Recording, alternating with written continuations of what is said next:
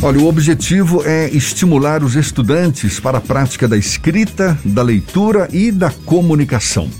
A Fundação Pedro Calmon lançou nesta terça-feira o sexto concurso para escritores escolares de poesia e prosa, o que certamente deve estimular o exercício da criatividade, da reflexão e do aprofundamento dessas habilidades entre os estudantes. Esta sexta edição tem a parceria da Secretaria da Educação e a gente conversa agora com o diretor-geral da Fundação Pedro Calmon, Zulu Araújo, nosso convidado aqui no Issa Bahia. Seja bem-vindo, muito obrigado por aceitar nosso convite. Bom dia, Zulu. Bom dia, Jefferson. É um prazer enorme estar aqui no seu programa e falando para os ouvintes. Prazer todo nosso. O concurso está em sua sexta edição, ou seja, é sinal de que um modelo de sucesso. Que avaliação que você faz? Há um modelo de sucesso, sim. O último edital, o último concurso, melhor dizendo, atingiu 22 territórios e aproximadamente 1.300 estudantes. E a novidade dessa vez, Jefferson, é que nós, com essa parceria que nós estamos estabelecendo com a Secretaria de Educação, nós vamos alcançar 27 territórios e os 800 mil estudantes da rede pública. Que maravilha. Somando isso aos estudantes da rede privada, tanto municipal quanto estadual, provavelmente nós teremos condições de atingir mais de um milhão de estudantes. E com um dado complementar muito interessante. A Secretaria de Educação adotou o concurso dos escritores escolares enquanto atividade curricular complementar. Ou seja, no popular, vale para nota, tendo em vista que esse ano é dois em um por conta da pandemia, ou seja, estamos fazendo dois anos em um. Então, esse, na verdade, é mais um esforço, mais uma contribuição, mais uma forma de que os nossos estudantes, a nossa juventude, por meio da leitura e da escrita, possam aprender um pouco mais, possam colocar o seu talento, a sua criatividade e muitas vezes também a sua ousadia no papel ou no computador, porque agora não se escreve só no papel, né? É verdade. A meninada hoje está mais para digitar do que para escrever, né? Então, digitar ou, ou, no computador e, evidentemente, encaminhar para tanto para a Fundação Pedro Calmon como para a Secretaria de Educação, porque também em torno disso, Jefferson, nós vamos premiar. E nós vamos premiar com aquilo que nós consideramos de mais importante. De um lado, o suporte, no qual os estudantes manuseiam e podem ter acesso ao livro, à leitura e à escrita, e também com o próprio livro. Então, nós vamos premiar de cada categoria, ensino fundamental 1, ensino fundamental 2 e ensino médio, em cada uma dessas categorias, nós premiaremos três é, estudantes, ou seja, primeiro, segundo e terceiro lugar. Para o primeiro lugar, nós vamos dar um notebook e 30 livros, um kit com 30 livros, com os mais variados títulos, temas, para que eles possam se deliciar. Para o segundo lugar, nós vamos dar um tablet, é, no sentido de também propiciar e estimular é, o livro e a leitura. E para o terceiro lugar, a gente dá um e-book né, que é um novo suporte no qual uh, os textos se, se colocam, juntamente com mais 30 livros também. Ou seja, é uma forma, Jefferson, da gente, juntamente com a Secretaria de Educação, fazer com que vivências distintas, experiências distintas, olhares distintos da nossa juventude, da nossa garotada, possam ser compartilhadas compartilhadas pelo meio da prosa e compartilhadas pelo meio da poesia. Fantástico, viu? Fantástico. Um estímulo e tanto aí para estudantes, estudantes matriculados regularmente em escolas públicas e privadas, não é? São todos esses estudantes os contemplados por esse concurso. Você é, hoje a gente está nessa nesse formato ainda meio híbrido, nem nem todas as aulas foram retomadas de forma presencial. O, o concurso ele está sendo oferecido dessa forma também, não é? Ou seja, aquele também estudante lá tá longe sendo, é, digita é, o lá. O estudante ah. pode entrar no www.fpc.ba.gov.br e aí ele se inscreveu ou é, no, é, da Secretaria de Educação, www.educacal, porque não tem Sim. os acentos, né? .ba.gov.br. E se porventura ele tiver qualquer dúvida, quiser qualquer esclarecimento, ele entra também no e-mail concurso.escritores@fpc.ba.gov.br para poder é, dirimir suas dúvidas e se esclarecer. Mas, do ponto de vista presencial, ele pode procurar o professor na sua sala de aula, o diretor da escola, que essas figuras estarão devidamente informadas também para esclarecer. Então, o formato é híbrido, o formato é presencial e também digital como aliás parece que a nossa vida daqui para frente vai ser, assim. vai ser por aí, viu? É, Eu acho que dúvida. nós vamos ficar híbrido daqui para o resto dos tempos. Zulu, como é que vai ser a seleção desses melhores textos? Tem uma banca formada por profissionais é, nós, relacionados à educação? É, nós formamos uma nós formamos uma banca com a participação de membros da Secretaria de Educação, da Fundação Pedro Calmon e também da sociedade civil a gente convida é, escritores, convida é, é, educadores, professores da sociedade civil e também tem membros tanto da Secretaria de Educação quanto da Secretaria de Cultura por meio da Fundação Pedro Comum. E é, são essas bancas que analisam. Normalmente, Jefferson, é, é impressionante a qualidade dos textos que vêm. Chega imagino, às vezes da pena a gente tem que selecionar, porque como é uma forma de premiação, então você tem que selecionar. Claro. E, e uma curiosidade, Jefferson, os temas variam sobre coisas assim importantíssimas do ponto de vista social. Inclusive a temática livre, né? Temas, a temática livre é, para participar do concurso. A temática livre, a temática livre. E, e, é, mas é interessante como eles abordam essas temáticas. As temáticas mais presentes no, no último concurso foi a questão do racismo na sala de aula e nas comunidades, a violência contra a, a mulher, olha que coisa interessante. E uma outra coisa que me chamou a atenção, a questão do cabelo, principalmente abordado pelas meninas. O cabelo tem sido um problema estético e um problema, digamos assim, de conflito entre a juventude por conta do preconceito que se tem contra os cabelos crespos, né? E acaba então, se tornando um dos temas dos textos, então. É, Pelo menos no último concurso foi assim. Tema recorrente, viu? Nós estamos nos, nos cinco é, concursos anteriores, esses temas sempre estiveram presentes.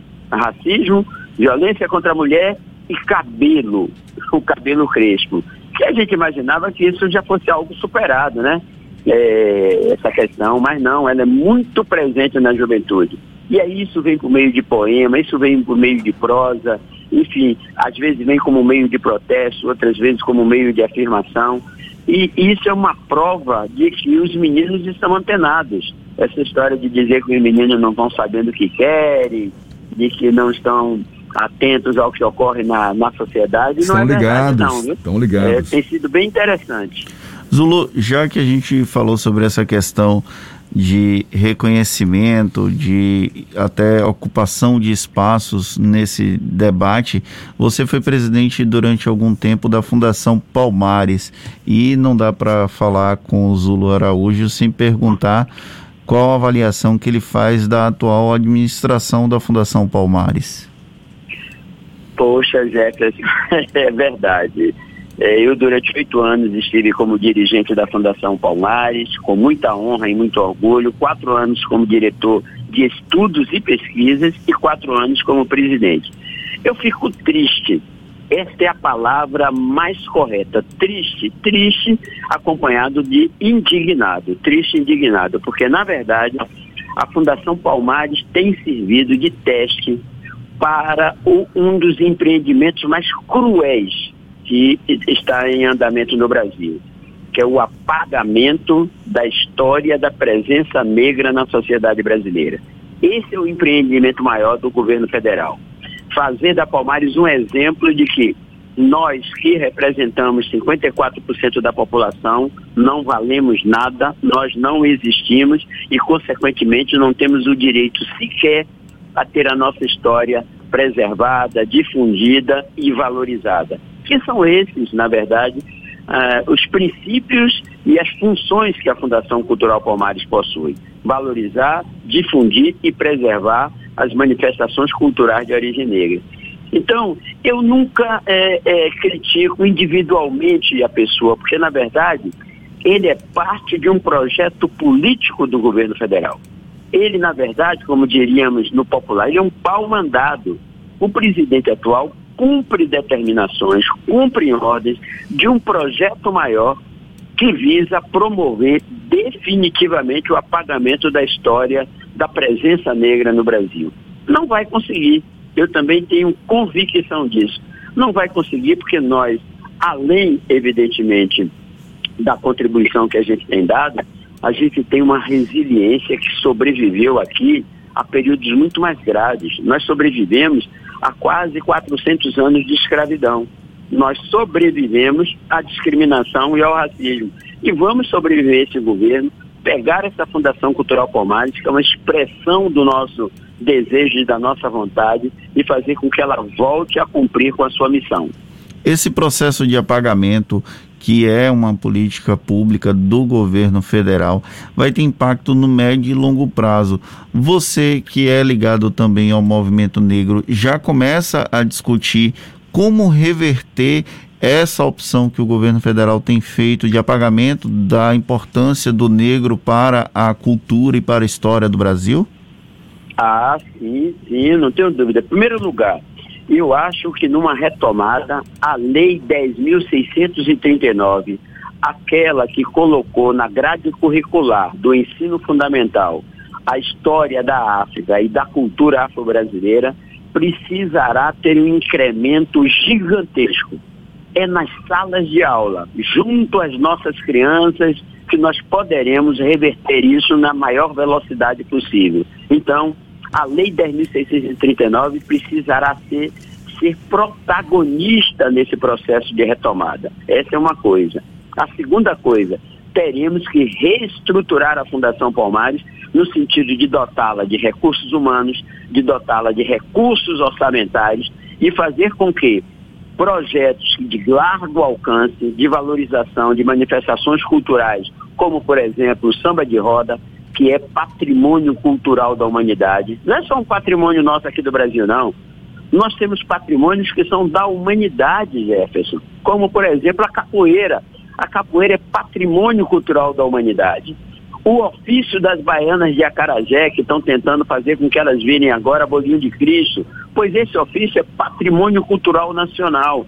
Então, terá que o governo que suceder implementar políticas públicas de valorização dessas manifestações culturais, assim como tantas outras né, que existem. Essas eu estou citando porque elas são patrimônio cultural nacional e mundial.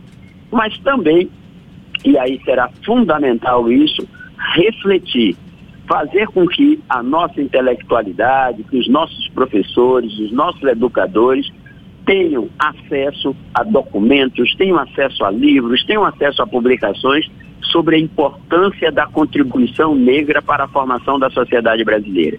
Nós não queremos ser melhores nem piores do que ninguém, nós queremos ser tratados como cidadãos, cidadãos e cidadãs. E cidadãos e cidadãs têm direitos e têm deveres. E é isso que a gente está querendo. Então, tratar da história, tratar da cultura, tratar da igualdade, tratar é, da diversidade cultural brasileira é uma obrigação de qualquer governo democrático. E aí, para terminar, Jefferson, eu, eu, eu diria algo que para mim eu acho que é fundamental. Para isso é necessário que o Estado democrático de direito esteja em plena vigência. A gente só realiza essas coisas se a democracia estiver plena, se a democracia estiver viva, se a gente puder, evidentemente, ter o direito ao contraditório, discutir, debater, refletir, nenhum problema. Agora, o que a gente não pode permitir é o apagamento, o racismo e a discriminação que, lamentavelmente, está ocorrendo agora no governo federal. Maravilha, Zulu. Parabéns, parabéns pelo seu posicionamento, pela resistência, parabéns também pela nova edição do concurso para escritores escolares de poesia e prosa, que já está com inscrições abertas, vai até o dia 26 de setembro. E deixa eu repetir aqui os sites: tem fpc.ba.gov.br, que é o site da Fundação Pedro Calmon, também site da Secretaria da Educação, educação.ba.gov.br e ainda concurso.escritores@fpc.ba.gov.br para tirar qualquer dúvida, esclarecimentos adicionais a respeito da sexta edição do concurso para escritores escolares de poesia e prosa, mais uma iniciativa da Fundação Pedro Calmon.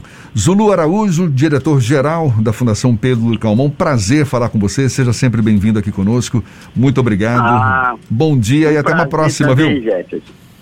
Muito obrigado e um bom dia a você, a sua equipe e aos ouvintes.